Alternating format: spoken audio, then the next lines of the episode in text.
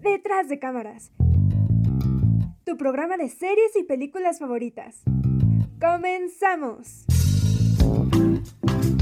Hola, bienvenidos a otra emisión más de Detrás de Cámara MX. Esperemos que puedan disfrutar este episodio porque les tenemos una gran sorpresa para el talento mexicano. Así es, estamos hablando de una nueva animación que llegó a la plataforma de HBO Max que se llama Franquela. En un momento les daremos detalles, pero antes queremos saber cómo está el equipo. Hola, ¿qué tal? Pues estamos aquí una vez más y hablando de un producto, un proyecto mexicano muy bonito, muy diferente a lo que al menos yo he conocido de lo que se ha hecho en México. Y pues estamos muy, estoy muy emocionada por lo que vamos a hablar porque me gustó muchísimo esta serie y pues antes de ya entrarle, pues, ¿cómo estás, Mariana? Hola, pues muy bien, emocionada porque yo vi la serie antes de que decidiéramos hablar de ella en el programa y la verdad es que me gustó muchísimo. La verdad es que siento que tenemos que darle apoyo a esta serie y pues nada, ya comentaremos más sobre ella más adelante. Pero Marian, ¿tú cómo estás? Pues yo siempre estoy muy contenta de estar aquí hablando con ustedes de cine y pues les traemos, como ya dijeron, ya adelantaron, transmitida por Cartoon Network y la pueden ver también en HBO Max. Y pues, si no saben cuál es, es eh, Los sustos ocultos de Frankelda, o también la pueden conocer como Frankelda, como el, el nombre más cortito. La verdad es que es una serie que promete mucho, apenas va en su primera temporada, esperemos que ya haya la confirmación de la segunda, pero pues les estaremos platicando qué hay detrás de toda esta serie y sobre todo qué opinamos. Pero pues comencemos con el programa. Sustos Ocultos de Frankelda es una antología de terror para niños hecha en animación stop motion por el estudio Cinema Fantasma. Es creada por los hermanos Arturo y Rodrigo Ambris, mejor conocidos como los hermanos Ambris. Se encuentra disponible por HBO Max. En Cartoon Network se, puso, se pudo ver la, la, emisión del primer capítulo y pues esta serie consta de cinco capítulos en la primera temporada. Los primeros cuatro nos cuentan la historia de un susto o una criatura misteriosa que atormenta a los niños diferente y en el quinto capítulo conocemos un poco más de la historia de nuestros dos protagonistas. Además de ser un, un equipo de más de 150 personas eh, que se estuvieron encargado, encargando de la producción. Sustos Ocultos cuenta con la voz de Mireya Mendoza y Arturo Mercado y un sinfín de personajes bastante icónicos, composiciones y canciones que han, han dado bastante de qué hablar.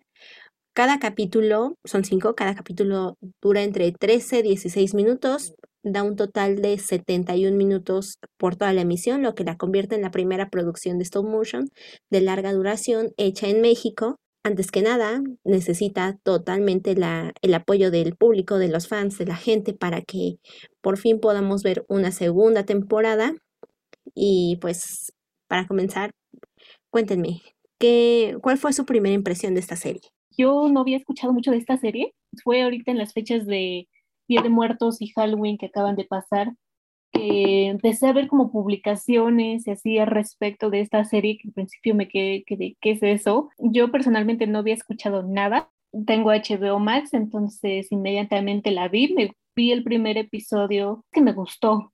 Me sorprendió un poco. Mm, no recuerdo que al menos recientemente se haya hecho un programa de este estilo, de terror dirigido para niños, lo cual puede ser un poco complicado, ¿no? Porque tienes que, obviamente, crear un producto que le dé miedo a los niños, pero al mismo tiempo no tanto como para traumarlos, o bueno, al menos esta no es la intención de esta serie, porque sí da miedo, pero tiene sus momentos ahí bonitos y tiernos. Creo que la primera impresión que me llevé con esta serie fue que no tiene finales felices. Mariana, es que da risa cómo dices que tiene momentos bonitos, pero inmediatamente después dices que no tiene finales felices. ¿De qué se tiene, ok, o sea, tiene momentos divertidos, ¿sabes? Algunos, sobre todo con el personaje de Frankelda, que es como la más amigable y que le habla directamente al público, es como que ahí hay como un equilibrio, diría yo, ¿no? Obviamente las historias. Pero también está trastornada. Bueno, pero es buena onda. Ay, no lo sé. Sí, la neta, la neta. Ya, a ver tú, Arturo, ¿qué te pareció? Ah, tengo que admitir que yo empecé esta serie al revés. O sea, me vi el primer, o sea, como primer capítulo me vi el último capítulo y no entendía muy bien, pero aún así no se me dificultó entender. Ya después me di cuenta de mi error y cuando me los empecé a ver en orden, me di cuenta de que en realidad, a pesar de que tiene una pequeña continuidad, o sea, tiene un guion que permite entender como capítulo tras capítulo, no necesariamente los tienes que ver en orden para comprender las cosas porque es tan sencillo de asimilar, tan digerir, que la historia no se pierde sea cual sea el capítulo que te avientes. Y eso es lo que me gustó bastante, porque todas las historias son 100% originales, tienen una peculiar, eh, un peculiar eh, mensaje que intentan transmitir al público, si bien no con el final más feliz en la mayoría de sus historias, sí con mucha originalidad y con muchísima, con muchísima diversión, porque mientras estás viendo como, pues los cuentos macabros de Frankelda, pues también te estás divirtiendo en la forma en la que animan las cosas, porque el stop motion de esta serie, sinceramente, es de las mejores cosas que he visto de un trabajo mexicano en los últimos tiempos.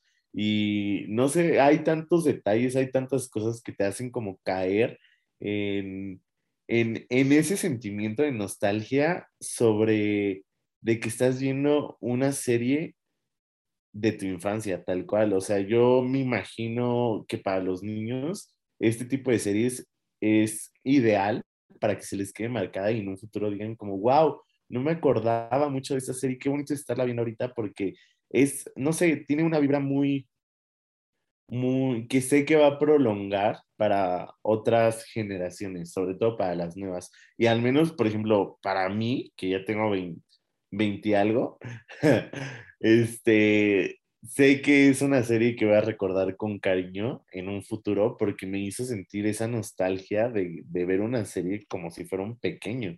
Y eso es lo que me gustó bastante de los capítulos. Pero antes de seguir avanzando, quiero saber la opinión de mi compañera Mariam de mi compañera y amiga y hermana. ¿Qué digo compañera? Hermana. Sí, mi querido Arturo. pues eh, yo coincido mucho con los dos. Es una serie poco común, o sea, a pesar de que ya se han visto como varias antologías, como las cuentas de la calle Broca que se veían en, en el 11, creo que en México no se había visto una serie como esta. Y en realidad me hizo recordar mucho como el perro cobarde que el diseño de algunos sustos o monstruos no es como el típico que se ve en Estados Unidos, sino como que hay mucha textura en cada uno de los muñecos que, que utilizaron y hace que se vuelvan un poco aterradores. A mí sí me perturbaron el coco y los gnomos que que hay en dos de los capítulos y dije, ay, si los veo yo en la noche, mm, mm, yo aquí no me quedo. Entonces creo que eh, son monstruos que cuando los ves de chiquitos mm, sí te pueden asustar, pero no los hallas tan perturbadores como decía Mariana, pero ya que creces, dices, ah, ok, o sea, creo que de niño sí estaba viendo cosas no, no, no tan bonitas, ¿no? O sea, no bonito, no, no bonito refiriéndome como a que esté como bello, sino que esté bien o mal la producción, sino que pues no está como, sí, sí perturba a la hora de, estar, de estarlo viendo. Y de hecho creo que las historias, al hacerlas en la actualidad, eh, hacen que, perduren bastante y que los niños, porque esta serie está dirigida totalmente hacia niños, o sea, no está dirigida como a nosotros adultos, pero eso no significa que no te vaya a gustar, porque eh, lo que se rescata mucho es toda esta parte del arte que traen y mucho la historia de Frankelda. Creo que el protagonista o a mí lo que me, encantó mucho es como toda esta personalidad de Frankelda, que es como muy efusiva en algunas partes, pero también es como muy romántica en otras. Y no sé, o sea, la serie tiene muchas cosas buenas. Yo no le hallé cosas malas. O sea, por más que le estuve así como raspando, así como de, ay, pues no, no me gustó esto. No, la verdad es que no le encuentro ningún, este, ningún defecto. Yo espero la segunda temporada. Yo insisto, ¿eh? Yo, yo creo que todo el programa voy a estar diciendo que espero una segunda temporada. Pero, eh, ¿tú qué opinas, Ciclali? ¿Cuál fue tu capítulo favorito? Pues sí, sin duda que tengamos una, con una antología mexicana de terror localizada en México con lugares y cosas de la cultura mexicana, pues lo hace muy cercano a nosotros, muy familiar. Me lleva a pensar justo como que cuando le estábamos viendo, bueno, cuando le estaba viendo y la empezamos a comentar en el chat, era entre nosotros, era como que no, pues esto si lo hubiera visto de niña me hubiera encantado, pero también asustado, porque eh, son historias que, como bien ya lo mencionaron, es un terror para niños y es muy difícil encontrar un terror para niños.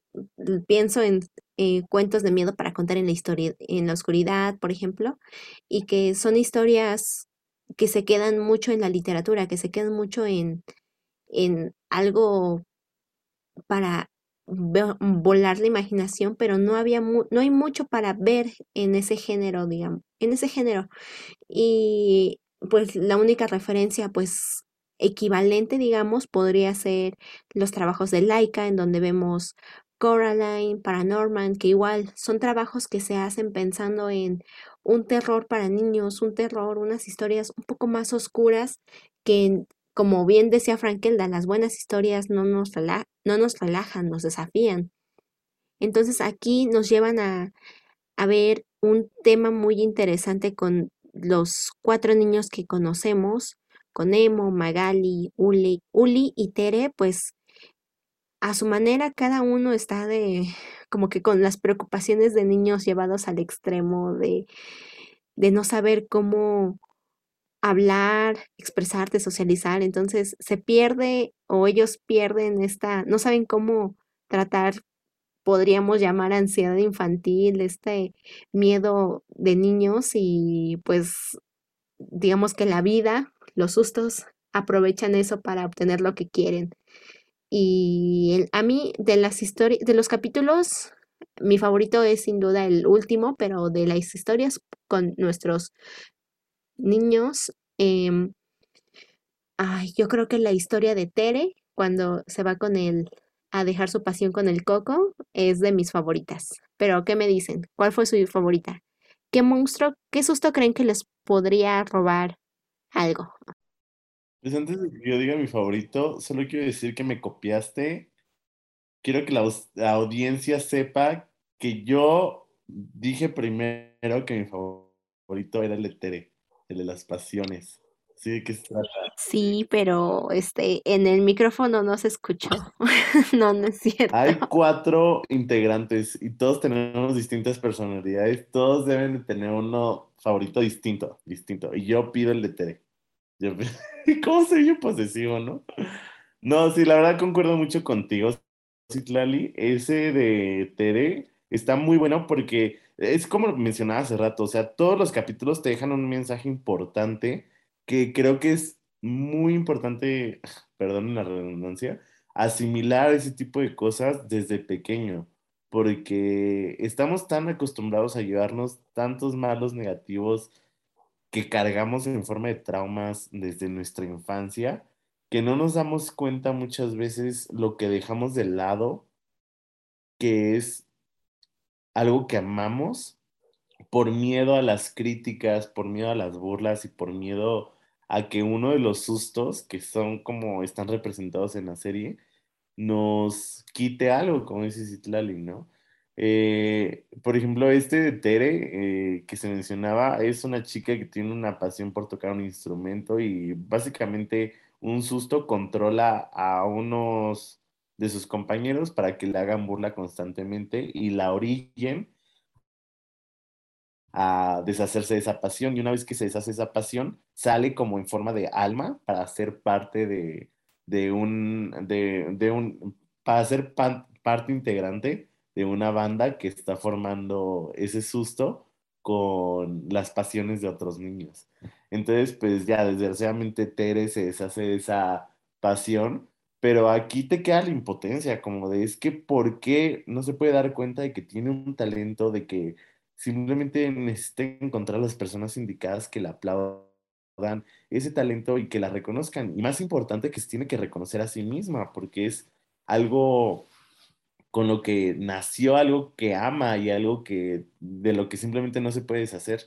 Y cuando se deshace tal cual de él, es como de, te le quieres dar un zape porque inmediatamente se arrepiente Tere y dice como, no, es que ya no siento nada, es que por favor devuélvela, me la, me arrepiento. Y ahí es cuando dices como, es que las personas, o sea, los niños se nos tienen que enseñar más eh, seguido a aprender a ser agradecidos con con los pequeños impulsos que tenemos en la vida a partir de, un, de una actividad extracurricular, si bien podría ser natación, canto, en este caso como un instrumento, baile, etcétera, etcétera, etcétera, es importante como apoyar desde pequeños esos, esos pequeños talentos que, quién sabe, tal vez en algún día puedan, puedan hacer una otra serie stop motion, uno de esos talentos, y no que simplemente se dejen llevar por los malos comentarios, por las malas influencias, por las críticas, porque esas siempre van a existir. Pero es más bien como uno desde pequeño va trabajando esa autoestima para, para lograr conseguir lo que quiere gracias a su pasión. Y creo que me extendí, pero a ver, o sea, ¿qué piensan? ¿Cuál es su capítulo favorito? O sea, la misma pregunta que hiciste la bien. Sí, la verdad es que a, a mí personalmente el capítulo que más me gustó fue el capítulo 3, En sus miedos se ahogarán, que cuenta esta breve historia de, este chico que tiene muchas inseguridades sobre su cuerpo y esas inseguridades hacen que no pueda rescatar a sus amigos de una sirena. O sea, me gustó la historia, pero también me encantó el diseño del, del personaje de la sirena, porque no es como la típica imagen que tenemos, ¿no? Aquí lo hicieron como un poco mexicano porque lo mezclan con, con los ajolote y así. Y aparte se supone que la historia pasa en Xochimilco, de, que es muy raro que estén nadando ahí, pero bueno, este, a mí lo personal me, me gustó muchísimo eso. Y es que algo en general que me gustó de esta serie es que mezcla el miedo con cosas fantásticas y con miedos reales. O sea, tenemos este tipo de criaturas como los gnomos, las brujas, las sirenas, que todo eso son parte de género de fantasía y que obviamente son personajes que pues es bastante común encontrarlos en historias así de terror. Pero también mezclan los, los miedos un poco ya más personales, ¿no? Como por ejemplo este, que es el de que tienes inseguridad sobre tu propio cuerpo, de que este chico pues se siente que mm, que está pasado de peso y que la gente lo va a juzgar y por eso no es capaz de quitarse la camisa para meterse a nadar. O sea, siento que eso es muy bonito para los niños, o sea, porque obviamente está esta intención del susto y así, pero al final creo que dan mensajes bonitos, ¿no? Como de mm, no preocuparte tanto por eso, ¿no? Justamente el capítulo se llama En sus miedos ahogarán que ahora sí que esos miedos pueden ahogarte mucho más que criaturas fantásticas, ¿no? Bueno, entonces a mí lo personal me gustó bastante eso, que se haga esta mezcla de lo fantástico con, con miedos reales que todos hemos experimentado, no solo los niños, o sea, en esta parte se pueden eh, identificar también los adultos. Mi capítulo favorito también es eh, este mismo, en sus miedos se ahogarán. Ese que me fascinó. O sea, yo, yo cuando vi este capítulo dije mil respetos a la serie. Yo no esperaba ese final en ese capítulo.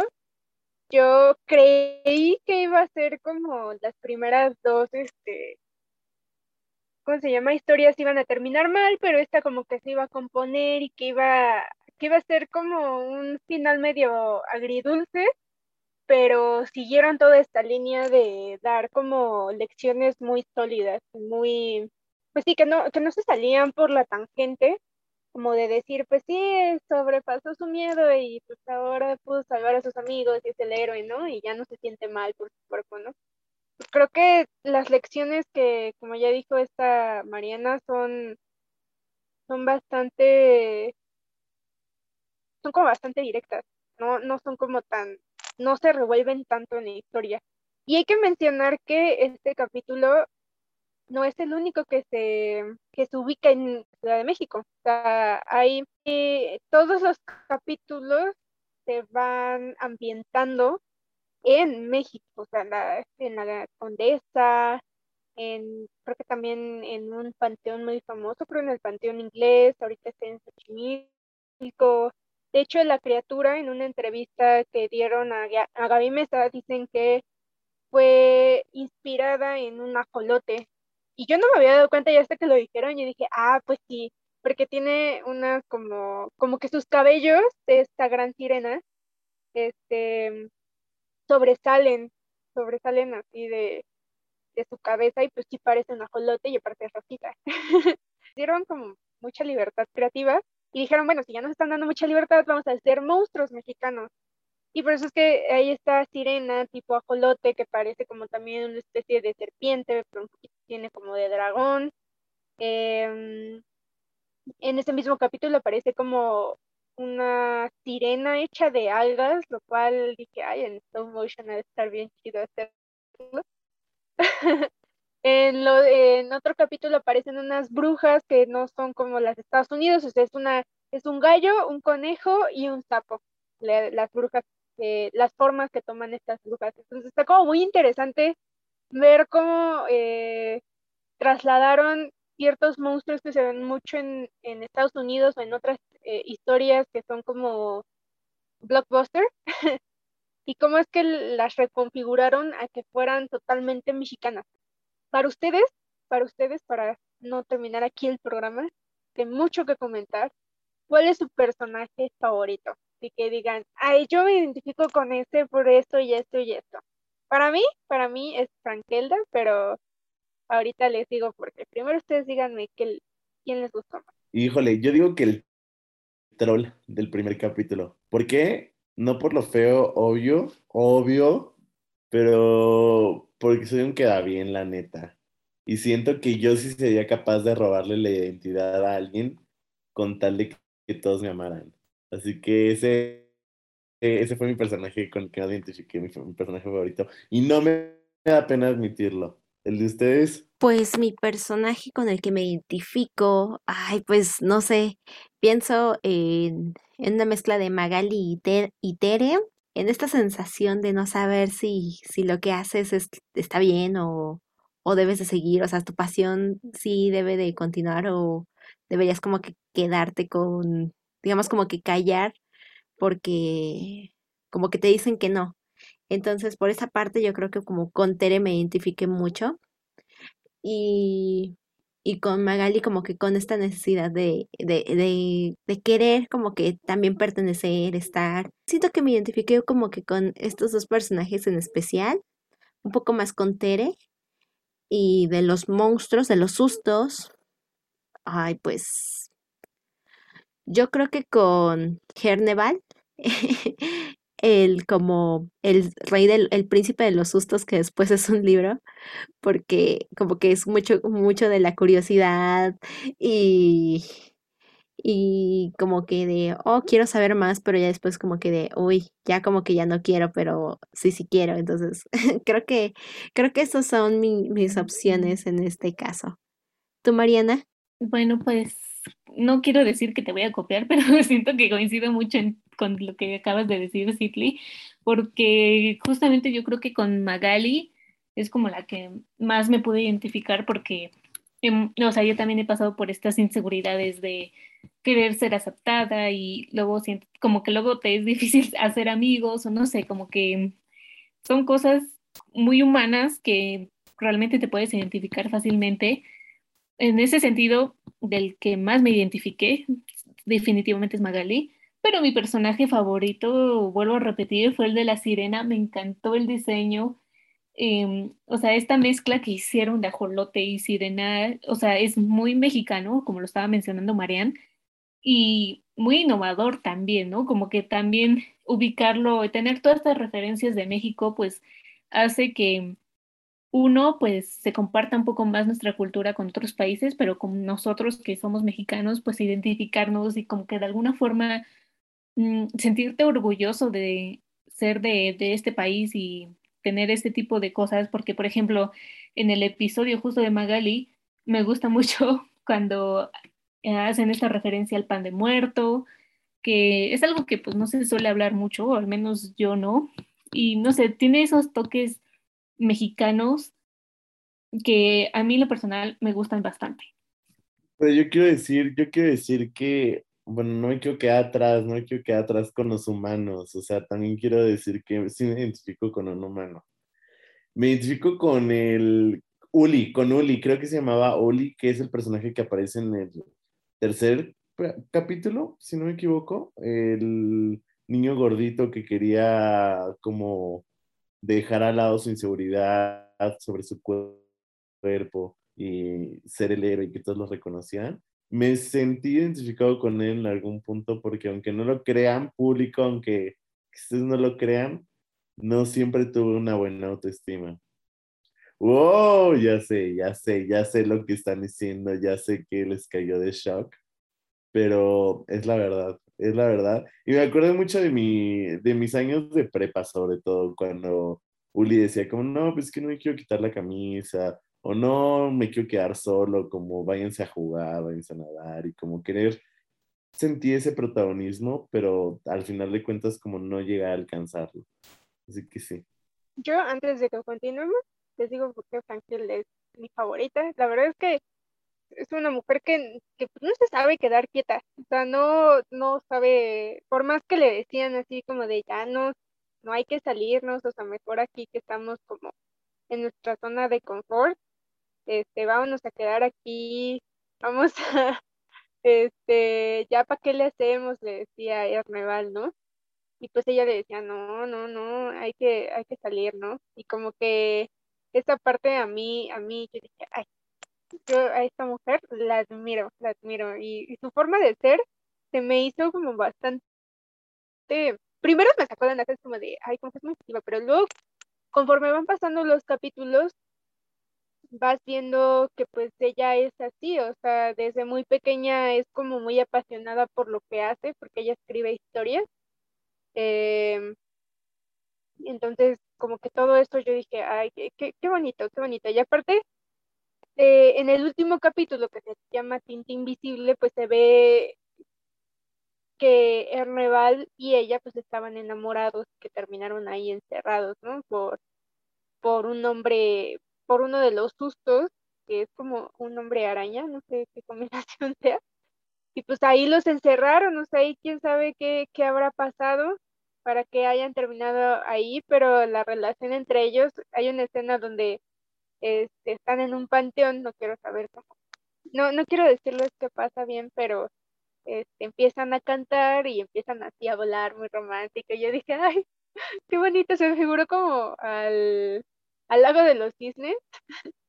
y, y es como de mis escenas favoritas y es así como de, ay, yo, yo me enamoré de esa escena tanto en el contexto que estaba sucediendo en la historia como artísticamente hablando en lo visual, o sea, fue, fue hermosa esa escena de ese panteón, o sea, yo me enamoré de esa escena, esa es mi, mi escena favorita, de verdad.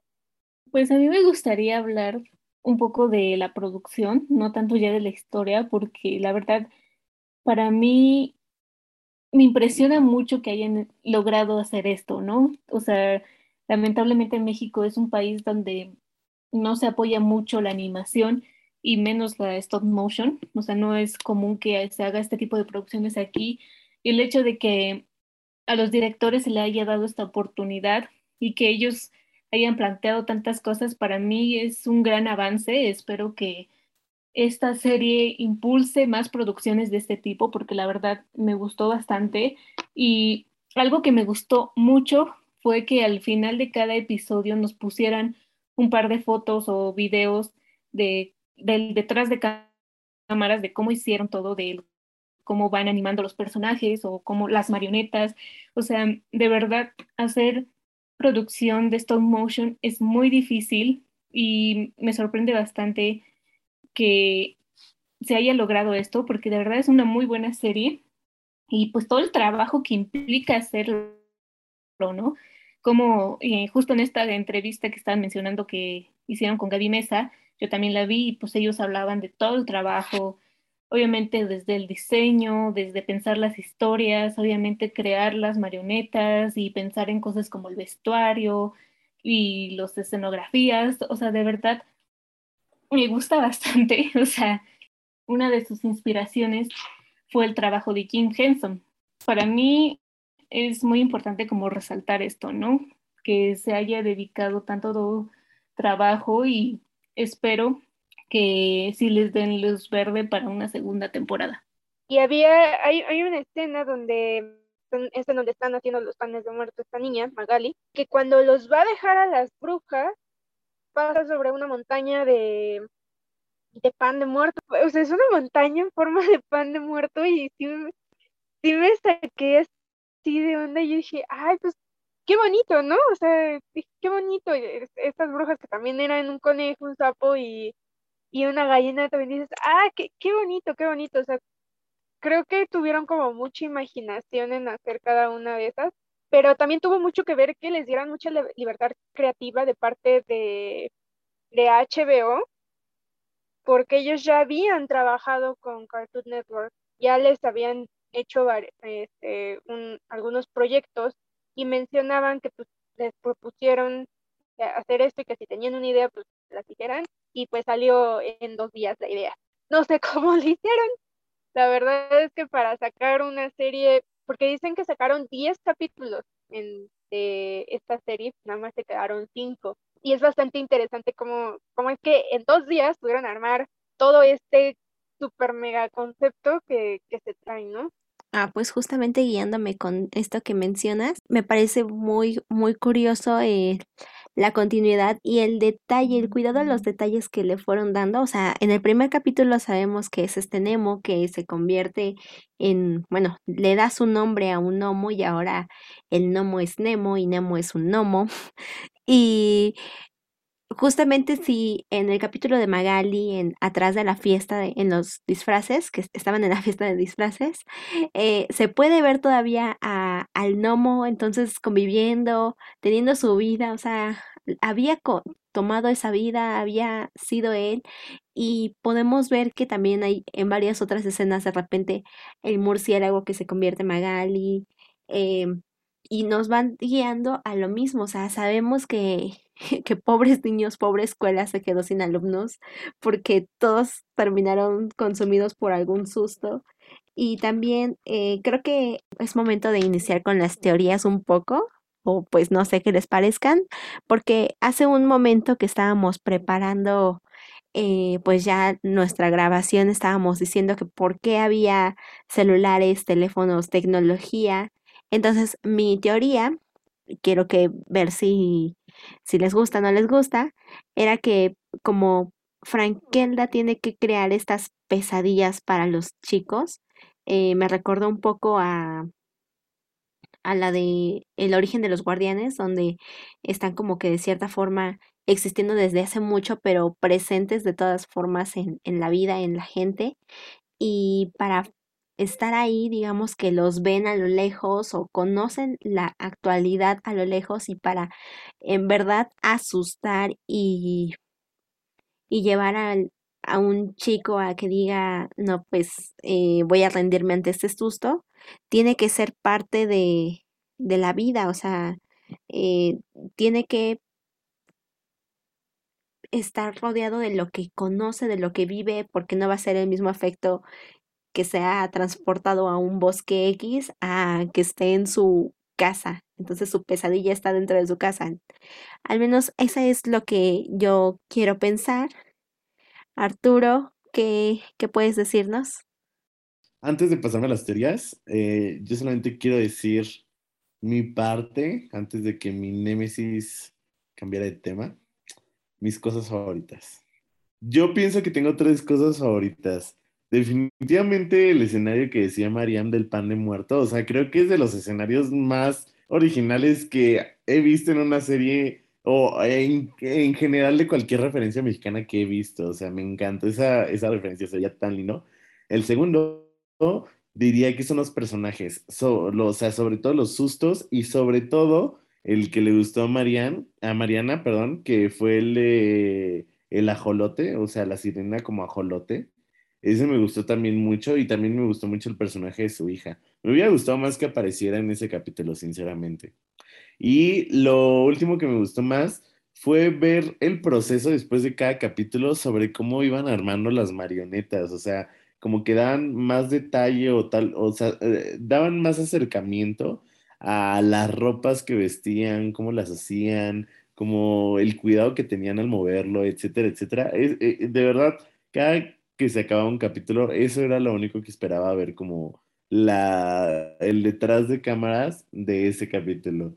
Y creo que fue lo que más me fascinó porque sin duda alguna es, es algo que requiere muchísima paciencia, algo que yo no tengo y admiro bastante la gente que se dedica a eso, o sea, a llevar la simple idea o un simple dibujo a algo físico, algo en 3D, como lo sería una marioneta para poderla animar, o sea, mm, ponerle rostros, eh, gestos, eh, la ropa, movimientos, etcétera, etcétera, etcétera. Esas son mis favoritas. Y de teorías, yo solamente estoy obsesionado con el hecho de cómo es que, eh, ¿cómo, se llamaba? El, el, novio de Franquella. Ernegal. Ajá, ese. ¿Cómo es que se terminó convirtiendo en libro? Porque yo tengo la teoría de que cuando se la llevó a Franquella, bueno, spoiler, cuando se llevó a Franquella al mundo de los sustos, este, yo pensé que iban a, averiguar como qué, qué es lo que le esperaba en ese mundo, como, no sé, conocer nuevos sustos, etcétera, etcétera, pero quiero suponer que no, que se toparon con un susto que es la casa que los mantuvo cautivos y no solamente eso, sino, sino que encima la casa convirtió al, este chico en, en, el libro de Franquella y a Franquella pues la encerró ahí de por vida. Eso podría ser que el asistente de Erneval, eh, creo que se llama así, eh, que era una arañota, lo haya traicionado y le haya dicho a la casa que lo encerrara porque ya no volvía a aparecer ese asistente y convirtieran a Erneval en un libro, en el libro de Franquella y a Franquella pues la encerrando por vida. Esas son mis teorías locas. Una de mis teorías, ahorita que estábamos hablando fuera, fuera del podcast, mencionaba Arturo que pues, ¿para qué quería salir, salirse Franquella, no? Si finalmente pues, ya está muerta, o sea, ¿para qué? Pues, yo, yo pienso, quién sabe, ¿verdad? Yo, yo pienso que Franquella se va a terminar este, convirtiendo en un susto, si no es que ya lo es, ¿no? Y pues ya teniendo esta libertad este, de ser un fantasma, pues yo creo que quiere aprovecharla y mirar el mundo, porque pues ella eh, desde muy pequeña pues la, le prohibieron muchas cosas, o sea, era como muy restringida por su abuela. Y creo que ese es como su mayor objetivo, ver, ver el mundo y, sobre todo como ver en qué se ha convertido, porque a pesar de que como ya ya había mencionado Ciclali, pues puede ser que ande como por los sueños mirando como que no, no es como una realidad, ¿me entienden? O sea, ella sigue encerrada en esta, en esta gran mansión como de ensueño, me parece, porque, spoiler, este, si no la han visto, pues, le, le cortan aquí.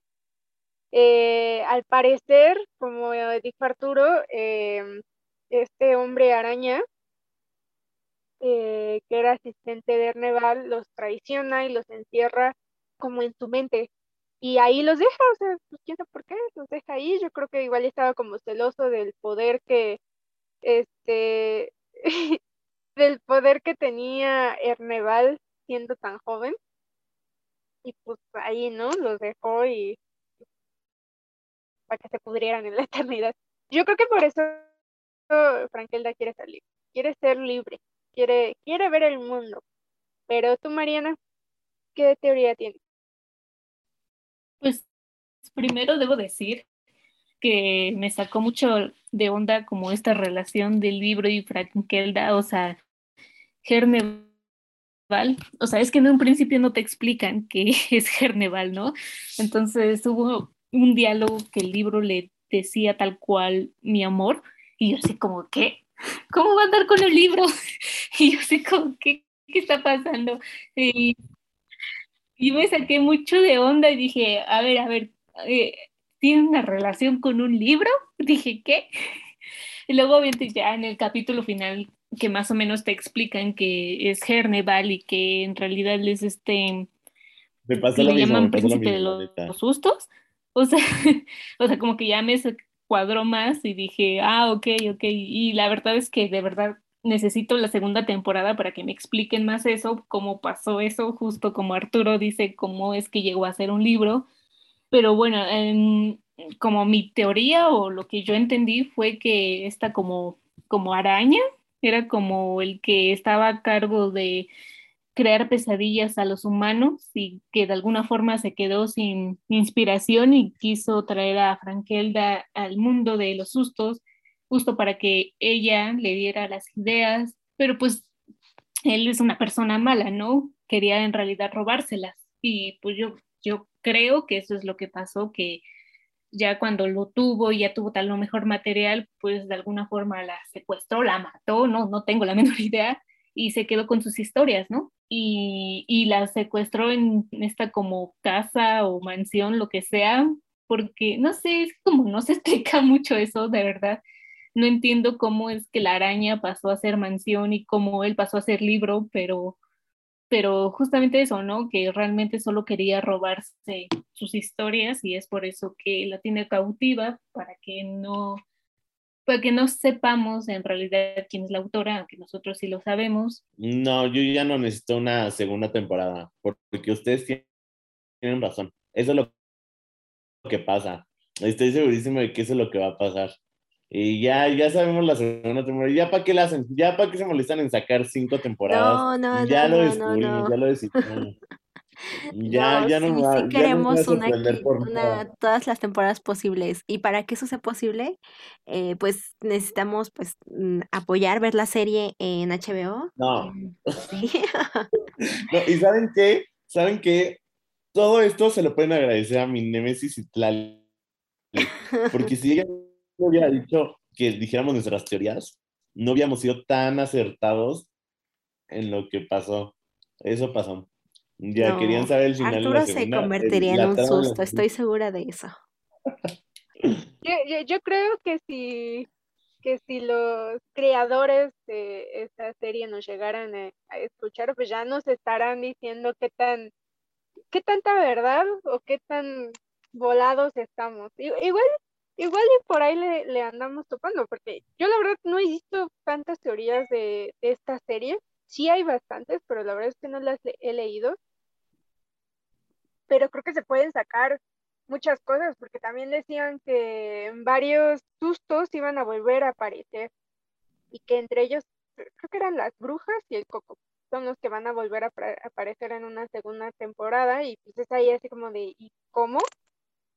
Explícame cómo van a volver a aparecer.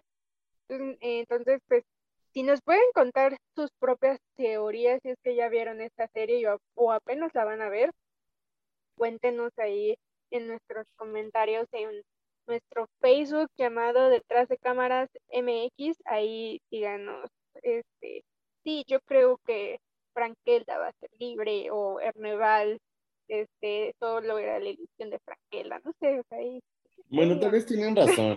O sea, tal vez sí valga la... Bueno, no tal vez. Va a valer la pena ver la segunda, pero por las historias que se va a echar Fran- Frankelda. Porque en sí, ¿qué tal si los creadores escuchan nuestro podcast y dicen, "¡Ah! descubrieron la trama de la segunda temporada y la tienen que cambiar? Que espero que sí, ¿no? Para que nos caigan el hocico. Pero Espero si que sí no, nos estén escuchando. Ojalá- Si nos Sí, tiran sí. el programa es porque eran reales y van a ser como los de la Spider-Verse que te No. tiran lo que, lo que sí es verdad. Sí, ¿no? Si, si escucharon algo malo de lo que yo dije, quiero que sepan que me dejé incitar por las acciones de mi némesis y No fui yo, ese no era yo, ese no Él me es así, ya, ya lo conocen. Pero sí, o sea, para tratar de conseguir una segunda temporada lo más pronto posible, pues lo principal es ver la serie en HBO, guardarla, eh, guardarla en sus listas y pues tratar de consumirlo de la forma más legal posible, compartir en redes memes, teorías, comentarios, impresiones, eh, y pues al ver este toda la la interacción, pues ya HBO va a decir, no, pues, pues sí vale la pena, porque pues en Cartoon Network nada más se estrenó el primer capítulo y pues nos dejaron a su suerte a ver cómo veían los siguientes. Y es una serie que nos encantó, que nos sorprendió y encantó para bien, porque es ver mucho del el talento mexicano y el talento que de cierta forma estaba oculto, podemos decirlo, en el sentido de la animación, de estas historias y formas de contar que, que tanto nos merecemos, que los niños se merecen y que nos dejan con unas reflexiones interesantes con en las historias y en los desenlaces tan trágicos de, de los niños. Pero, pues no sé, ¿qué, qué más? no, que la neta, sí la vean, sí la vean, o sea, es talento mexicano, es la primera producción stop motion que se hace aquí en México y que encima es serie. No, en verdad es algo que, que vale muchísimo la pena, la van a disfrutar bastante. Denle la oportunidad para que se pueda hacer una segunda temporada. Envíen sus fanarts. Neta, los creadores he visto que están súper abiertos a recibir mensajes, comentarios, fanarts, mmm, de todo tipo de cosas mientras sean positivas, claro y streamela de la forma más legal como nosotros lo hicimos en HBO Max, por favor. Sí, ya casi para terminar, solo quería mencionar rápidamente las canciones. O sea, también esta serie es musical porque vemos varias escenas donde los personajes cantan y así. La verdad es que a mí en el primer episodio me sacó un poquito de onda, pero ya cuando vi más o menos qué tono tenía la serie, pues ya me gustó. La verdad es que las canciones son buenas, obviamente son canciones 100% originales y me parece que mm, le da un toque entretenido a la serie y la verdad es que la, los que interpretan las canciones son muy buenos y pues ya oh, yo creo que la favorita de prácticamente todos es Tinta Invisible, que es de hecho la canción del intro y que sale en el capítulo final, que es muy, muy bonita, la verdad.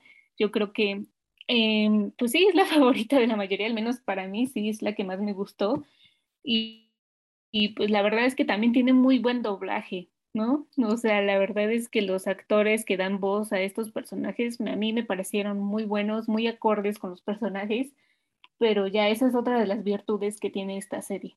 Sin duda, creo que hay muchas cosas que se nos pudieron haber ido pero pues ahí nos, nos comentan como cuál es su capítulo favorito, cuál es su personaje favorito, cuál es su canción favorita, qué les gustó, igual hay algo que no les gustó, pero coméntenlo en, nuestra página de Facebook, detrás de cámaras MX.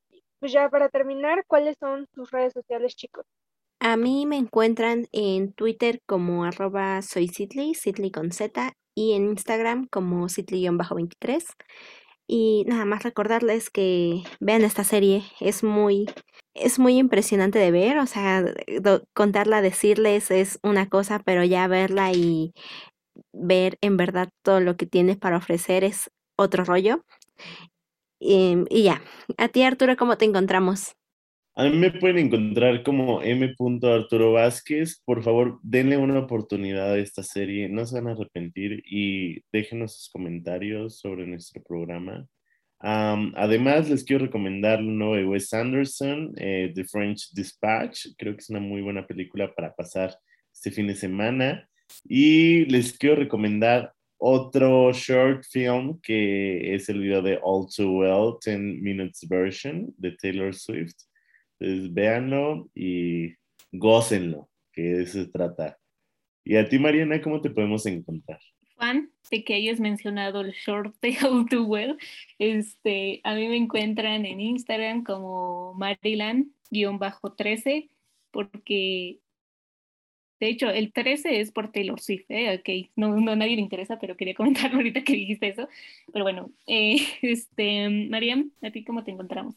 A mí me pueden encontrar en Twitter e en Instagram como Mariam-LMG y yo les quiero recalcar que si quieren darle otro vistazo ya con los comentarios de los creadores de los hermanos Ambris, vean esta entrevista de Gaby Mesa, está fantástica, dan, aparte de todo eso, dan consejos como para las nuevas productoras que están empezando, este, cómo empezar sus nuevos proyectos, cómo, este, cómo los diferentes caminos que ellos eh, tomaron. Nos vemos a la próxima y síganos en Detrás de Cámara. Bye. Detrás de cámara se despide.